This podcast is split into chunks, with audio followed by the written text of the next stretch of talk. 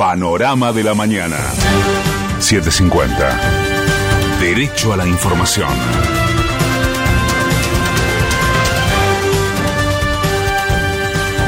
La hora 6, un minuto, el cielo está despejado en Buenos Aires. Humedad 85%, temperatura 6 grados 3 décimas. Alberto Fernández compartió un acto con Cristina Fernández, Sergio Massa y Axel Kisilov, negó rumores de rupturas dentro del Frente de Todos y volvió a reclamarle al Poder Judicial que no haga política. Le digo a la justicia, basta, paremos ya han hecho mucho daño. El Estado de Derecho necesita de una institucionalidad adecuada. Y vuelvo a repetirles, elijan el candidato a presidente que quieran, aunque no sea yo, no sea Sergio, no sea Cristina, no sea Axel, elijan al que quieran, pero no usen las sentencias para favorecer a sus candidatos. Eso es lo único que les pido. Tras el fallo de la Corte Suprema sobre la presencialidad escolar, Axel Kisilov ratificó el rumbo de las políticas sanitarias van a la justicia e intentan parar, en este caso, medidas sanitarias de cuidado de la gente. Lo dijo bien Alberto, ni con la justicia, ni con los medios, ni persiguiéndonos van a impedir que cuidemos la salud y la vida de los bonaerenses y los argentinos. Olvídense. El presidente celebró la decisión de Estados Unidos de apoyar el levantamiento de patentes de las vacunas contra el coronavirus y reclamó que sean un bien público global.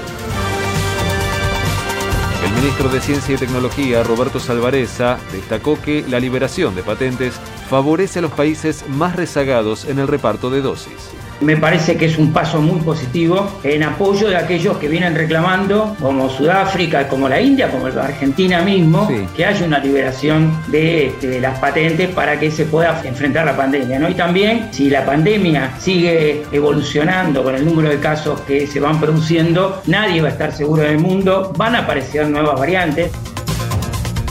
En las últimas 24 horas se detectaron 24.079 nuevos contagios y se alcanzó el récord diario de 663 muertes por coronavirus.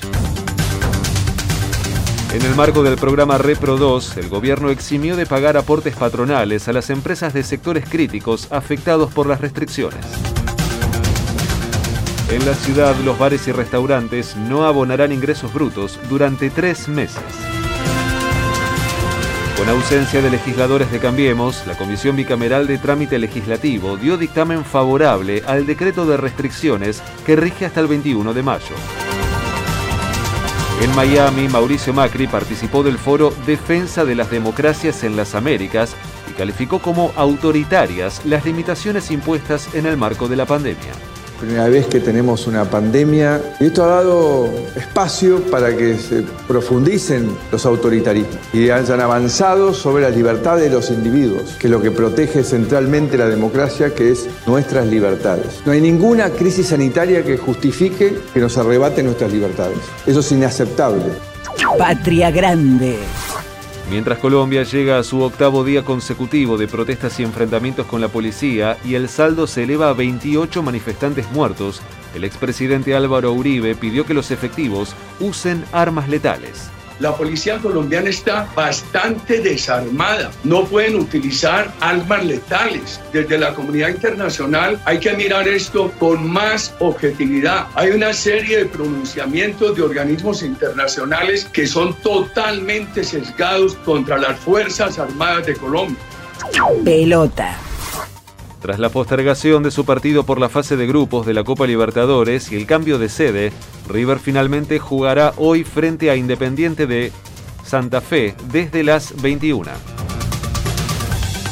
En el marco de la fase de grupos de la Copa Sudamericana, Arsenal se medirá con Wilstermann a las 19 y 15. A las 21.30 San Lorenzo recibirá a 12 de octubre de Paraguay y a las 23 Lanús visitará a La Equidad en Colombia. El cielo estará algo nublado por la mañana, parcialmente nublado por la tarde y despejado hacia la noche con una máxima de 19 grados. En este momento el cielo está despejado en Buenos Aires, humedad 85%, temperatura 6 grados 3 décimas. Federico Martín. Panorama de la mañana.